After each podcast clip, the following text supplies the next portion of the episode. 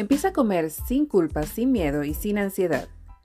Soy Liner Solarte, nutricionista, y estoy deseando enseñarte todo lo que sé sobre inteligencia nutricional.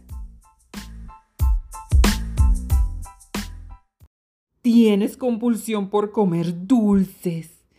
El monstruo del azúcar refinado te está atacando desde adentro. Y te has convertido en su víctima indefensa. Esa relación llega a nivel de esclavitud.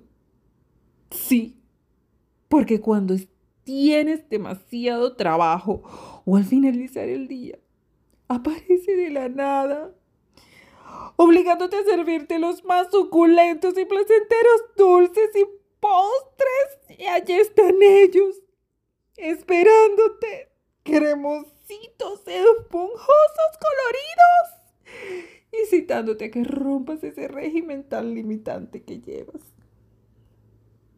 implorándote. Cómeme, cómeme, cómeme.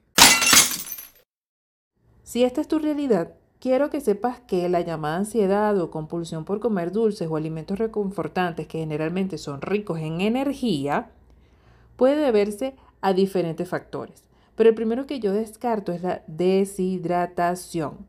Sí, como lo oyes, Dentro de las tantas literaturas que he revisado, en algún momento leí que el centro de la regulación del hambre y la sed se encuentran en el mismo sitio del cerebro, el hipotálamo.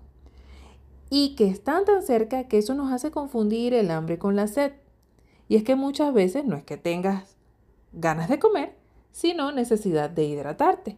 Así que la próxima vez que te ataque el monstruo del azúcar refinado, primero, detente. Mira hacia atrás para ver cuánta agua has tomado en los días anteriores. Segundo, respira y ponte atención. Tercero, pregúntate a ti mismo si tienes sed. Si es así, toma agua. Con limón, con té, con cáscara de piña, natural, fría, caliente, como quieras. Pero hidrátate. Gracias por escucharme. Prueba este tip y compártelo con esa persona que sabes que lo necesita.